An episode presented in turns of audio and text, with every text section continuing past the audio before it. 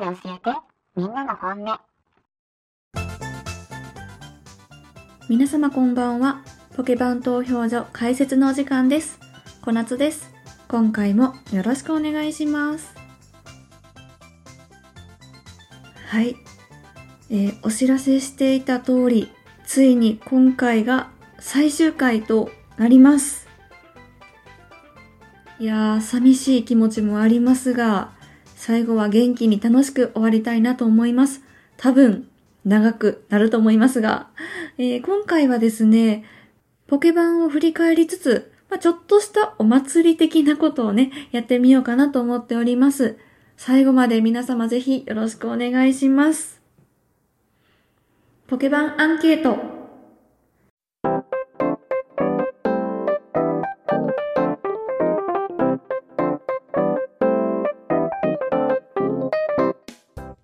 この番組ではアンケートをもとに皆様の本音を調査し、様々なテーマについて議論します。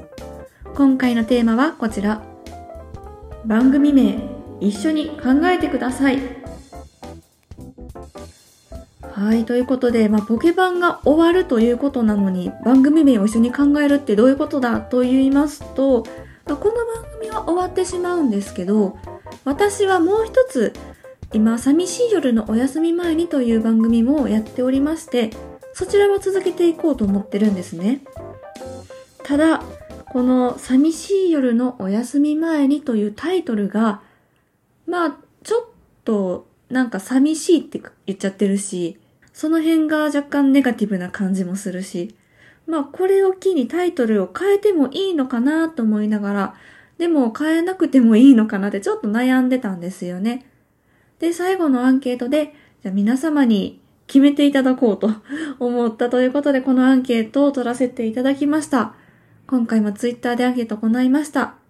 ご協力いただいた皆様、ありがとうございました。選択肢は次の4つです。1番、寂しい夜のお休み前に。2番、お布団語り。3番、ふと布団で語ろうと。4番、夢見るまでの夜更かし話。さあ、それでは早速結果に参りましょう。同率第3位、お布団語り、ふと布団で語ろうと、ともに6%。第2位、夢見るまでの夜更かし話、30%。第1位、寂しい夜のお休み前に、58%。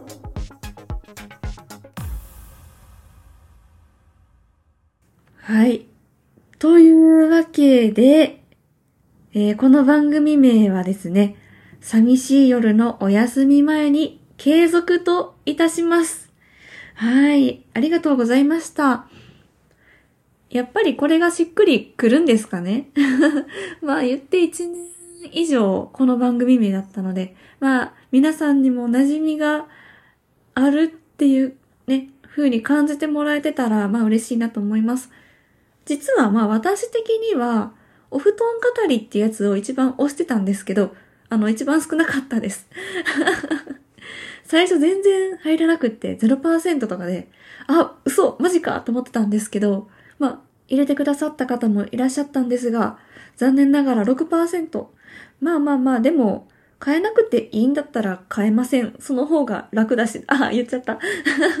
なんですけど、まあでも、これから気分変えてアートワークとかね、いいのできたら変えるかもしれません。なんかその辺のマイナーチェンジはあるかもしれませんが、これからの寂しい夜のお休み前になんですけど、基本的にコンセプトとか配信形態は変えるつもりはありません。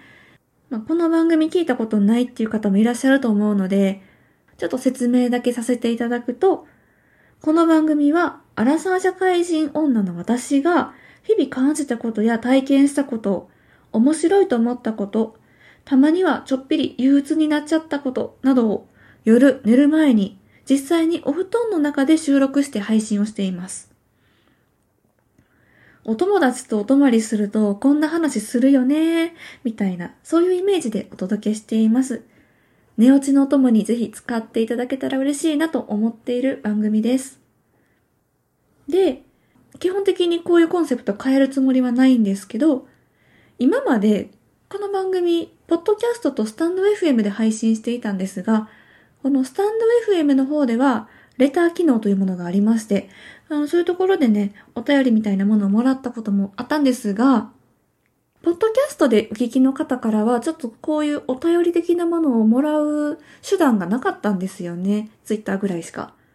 ということで、まあ、この度、お便りフォームを作ってみようかなと思いまして、まだ作ってないんですけど、うん、今までは自分一人が思ったことをつらつら語っているだけだったんですけど、何か、まあ、質問とか、このテーマについて話してほしいとかがあればやってみたいなと思うし、もっと改善点とか、こうしてほしいみたいなご意見も、あの、お寄せいただければなと思います。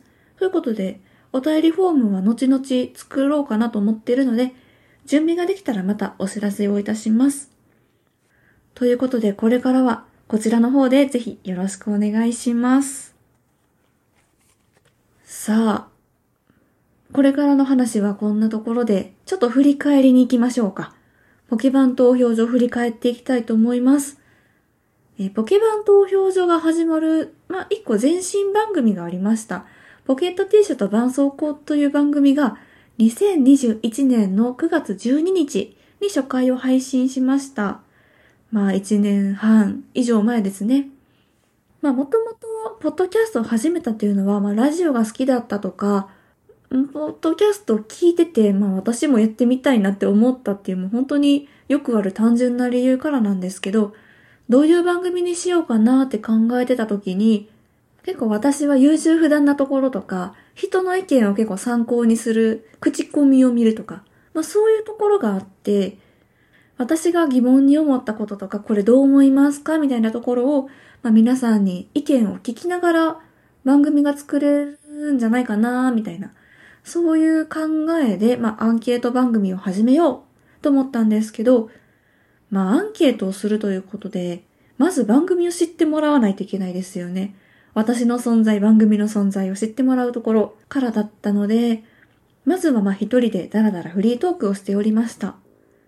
まあ、そんな中、少しずつ反応をいただいたりして、アンケートを始めてみようかということで、えー開始したわけなんですけれども、ポケバン投票所、えーポケットティッシュと絆創膏合わせてなんですが、総エピソード数が今回で100回目となりました。アンケート回だけで言うと、多分ざっと数えて69回かなと思います。ただ、1回のアンケート回に複数アンケート取った時もありましたので、アンケート自体の数は70を超えて80近くまでいってるんじゃないかなと思います。もしかして毎回回答していただいた方いらっしゃいますか？もしそんな方がいらっしゃいましたら、ぜひ申し出ていただければ、本当にもう感謝 MVP 差し上げます。で、約1年半ですね。100回、一人でやってこられたのは、本当に皆様のおかげで、心の底から感謝感謝です。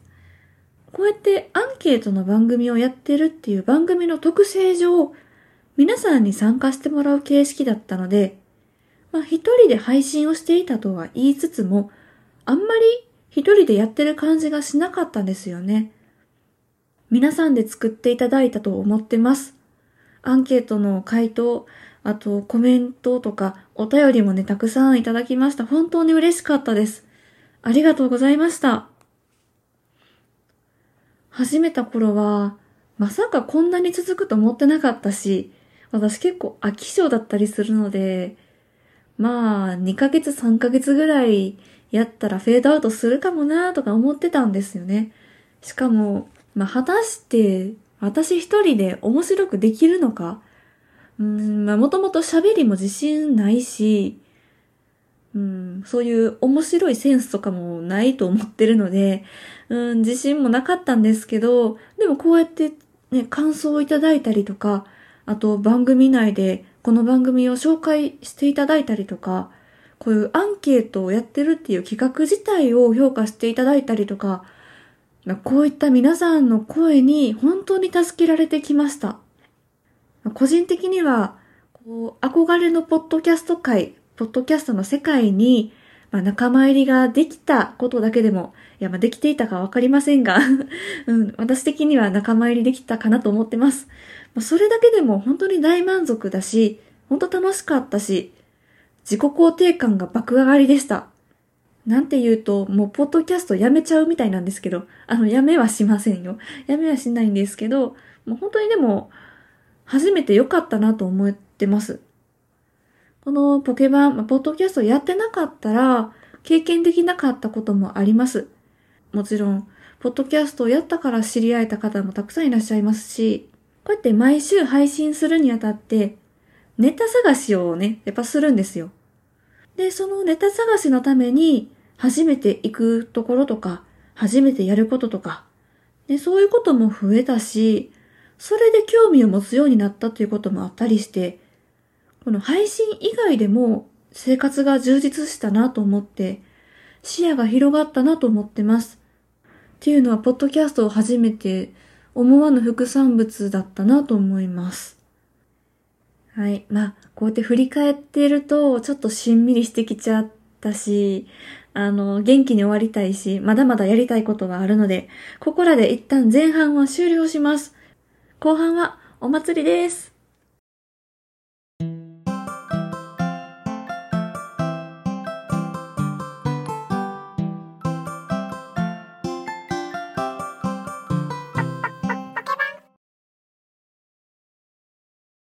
はい。それでは後半に参りましょう。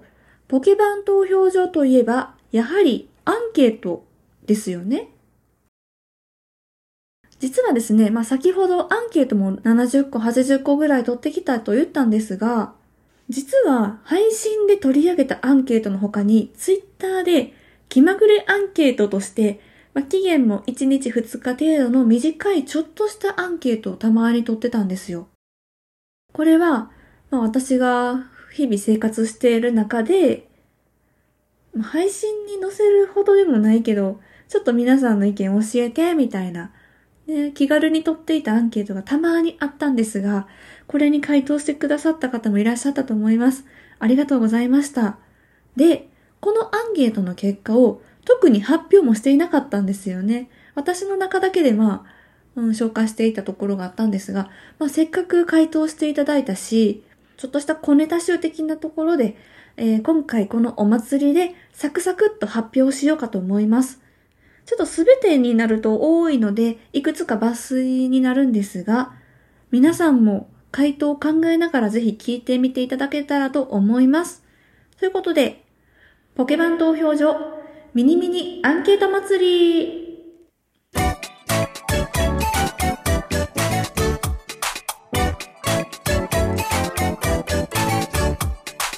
では、早速いきますよ。一つ目。スマートフォンやタブレットの液晶保護フィルム。どのタイプを使っていますか？選択肢は4つです。ペラペラのツルツルタイプ。2つ目、ペラペラのサラサラタイプ。3つ目、ガラス分厚いタイプ。4つ目、貼っていない。さあ、皆様はどれですか？それでは結果発表です。第4位、貼っていない8%。第3位、ペラペラサラサラタイプ17%。第2位、ガラス分厚いタイプ33%。第1位、ペラペラツルツルタイプ42%。果たしてこのペラペラツルツルタイプとか伝わってますか？どれのことか伝わってるかちょっと不安なんですが、えーちなみに私はペラペラサラサラタイプですね。前まではガラスタイプを使ってたんですが、まあこのガラスタイプって高いんですよね。で、まあ多分ガラスタイプが一番強いと思うんですが、私画面割ったことないんですよね。なので、ペラペラタイプでもいけるかと思って、サラサラタイプにしました。ツルツルタイプでもいいんですが、ツルツルタイプだとやっぱり指紋が目立つのが嫌いで、えー、どうしてもこうサラサラタイプを好んでしまいますね。はい。続きまして、はい、こんな感じでサクサクいきますよ。第2問。今の好奇心のまま10年前に戻りたい。私はよく思うのですが、叶うなら過去からやり直したいですか？選択肢は、はい、もしくは、いいえです。さあ、では結果です。いいえ、43%。はい、57%。はーい。この今の好奇心のままっていうところがポイントですね。なんでこのアンケート取ったんだっけかな 多分私は、こう、ポッドキャストもそうですけど、大人になってからの方が好奇心旺盛なんですよ。だから、この好奇心旺盛の状態で大学生とか高校生ぐらいに戻ったら、もうちょっといろんなことができたんじゃないかなって思ったんだと思います。なので私も、はい、戻りたいです。さあ、続いて、こちらは、えー、ちょっと、まあ、女性の方限定とは言わないんですけど、女性の方の方が回答しやすかったかなと思いますが、成人式の振袖何色でしたか？これからの予定の方は着たい色。ご自身が着られていない方は身近な人の色でも OK です。選択肢は赤、ピンク、オレンジ。か、黄色、緑。か、青、紺、紫。か、白、黒、茶の4択です。え結果はですね、同率第3位が黄、緑、青、紺、紫が17%ずつ。そして第2位が白、黒、茶が24%。そして第1位が赤、ピンク、オレンジ42%でした。まあ、これは成人式、成人の日に合わせて行ったアンケートで、まあ、私ちょいちょい言ってるんですが、着物とかそういうのが好きで、振り袖ももちろん好きで、また着たいなと思ってるんですけど、やっぱり女性の方は振り袖着られる方が多いかなと思うんですが、皆様は何色着られましたかというアンケートでございました。やはり赤、ピンク、オレンジ、赤の振袖がやっぱり多いですよね。成人式会場行っても赤が確かに多かった気がしますが、まあ今は本当にいろんな色が多いですね。最近流行りのくすみカラー的なやつもあるみたいですし、デザインもね、古典的なものから今風なものもあるし、すごい派手なものから結構単色に近いものもね、あったり、あとお母さんのお下がりとか、本当に様々な振り袖が見れて成人式は私的にはすごく目の保養です。ちなみに私が二十歳の頃は黒ベースの振り袖でしたね。はい、そして第4問目です。普段使っている消耗品が一気に色々なくなってドラッグストアで爆買いする月あるよねっていう質問です。えー選択肢は、あるある、もしくは、ないないです。はい、結果は、ないないが33%、あるあるが67%でした。えないないの人3割もいるんですか？えー、私めっちゃあります。こう、定期的にドラッグストアで洗剤、シャンプー、トイレットペーパー、うんたらかんたら買って、もう7000円とか8000円とかいっちゃう時があります。こう一気に消耗品がなくなっていくのすごい辛いですよね。化粧水とかもね、あ、同じタイミングでなくなるんかいみたいな感じになってしまいます。まあ普段からストックを置いてる方はあんまりないのかもしれないですね。さあ、続いての質問5問目です。炭酸水とソーダストリーム。一人暮らしにとってお得なのはどっちなんだろうやっぱり炭酸水まとめ買いなのか？という質問で、えー選択肢は炭酸水もしくはソーダストリームです。はい、結果はこちらです。ソーダストリーム17%、炭酸水83%、圧倒的炭酸水でしたね。まあ、ソーダストリームって、まあ、商品名言っちゃってるんですが、まあ、こう自分で炭酸を作る機械ということです。うーん。これ多分一回配信でも言ってる内容なんですけど、一人暮らしで炭酸水を買うのか、自分で炭酸水を生成するのか、どっちがお得なのかなって結構考えてた時期があって、結局私は炭酸水を買ってるんですが、ペットボトルも邪魔くさいし、うん、炭酸抜けるのもちょっと美味しくないしなっていうところで、でもまあ炭酸水が8割以上の方入れてくださったんで、とりあえず炭酸水買ってます。はい、続きまして6問目。あなたは今髪の毛を、てんてんてん。選択肢は、切りたい、伸ばしたいの2択です。はい、結果は、伸ばしたい43%、切りたい57%。はい、このアンケート取ったのがちょうど1年前ぐらいでしたね。この頃多分私は髪の毛を伸ばすか、切るか悩んでたんだと思います。えー、1年前はどれぐらいの長さだったかな？伸ばしたかったんですかね？切りたかったんですかね？でもまあ、あるあるだと思うんですけど、髪伸ばしてたら切りたくなるし、髪切ったら伸ばしたくなりますよね。私はどっちかっていうと今は伸ばしたい方に傾いてます。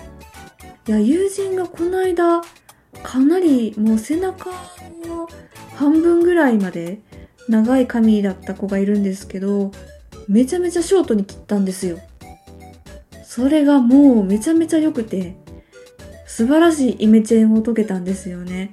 もうそういうの見るといいなと思うんですけど、ただまあ私は今とりあえず伸ばしてます。さあ、続いて8問目ですかね。あ、違う、7問目ですかね。過去回に初めてのゲスト会ということで、ああいえばこういうのリクさんをお招きした回がありました。そこで、一人〇〇できますかというテーマでお話をしていたんですが、まあその余談というわけではないのですが、たまたま職場の方と一人で入るにはどっちがハードルが高いかっていう話をしたんですよ。それで意見が割れたので皆さんどっちですかというアンケートです。選択肢は街のインド料理屋さん、もしくはファミレス、ファミリーレストランです。さあ、結果はファミレス45%、街のインド料理屋さん55%。まあ、僅差でしたね。私的には街のインド料理屋さんがハードル高いと思ってるんです。っていうか、一人じゃなくても行ったことないんですよ。でもめちゃめちゃ気になってて、行ってみたいと思ってるんですが、なんかああいうお店って内装あんま見えなくないですか？だからちょっとね、扉開けづらいんですよね。うん、ちょっと敷居が高いです、私的には。ファミレスは、まあファミリーついてるけど、全然一人で行けますね。けど意外とファミレスが苦手っていうかファミレスの方がハードル高いっていう方も半数近くいらっしゃったので、これは意外な結果でございました。さあ、そして最後です。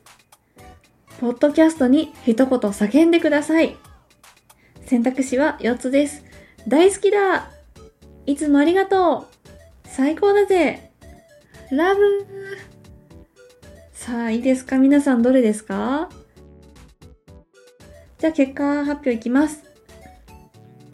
第4位、ラブ。13%。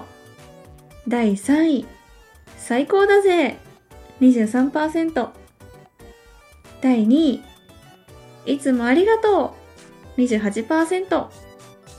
第1位、ポッドキャスト大好きだ36%。はい。皆さんの愛が伝わってきました。ありがとうございました。もう私は全部です。全部ですってはずるいですね。うーん。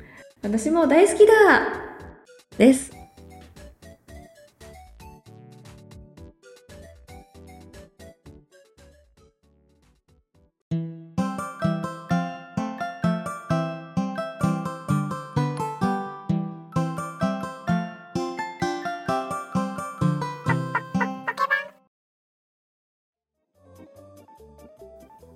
いやー、こんなにたくさんアンケートを取っておりました。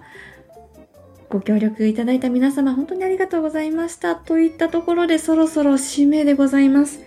ついに終わりの時間がやってまいりました。本当に何度も何度も言ってるんですが、これまでお聞きいただき、そしてアンケートや、えーコメント、お便りなどで参加していただき、ありがとうございました。私自身は、ポッドキャスト配信はまだやっていきますので、これからは、寂しい夜のお休み前にの方で、ぜひ仲良くしてください。よろしくお願いします。ね、えポケバン投票所の方ですね、アーカイブはとりあえずしばらくは残していくつもりですので、ちょっと気になる回があったら、ぜひね、お聞きいただければと思います。感想とか、思ったこととかあれば、お便りフォームの方はしばらくは開けてると思いますが、もしそちらが閉まってしまってても、あの、ツイッターの DM とか、まあ、ツイッターの方で受け付けますので、いつでもお待ちしております。はい。ということで今回も楽しく終われてよかったです。まだまだ名残惜しいですが、そろそろポケバン投票所閉鎖の時間となりました。本当に閉鎖です。えーいつも清き一票ありがとうございました。それではまたどこかでお会いしましょう。さようなら。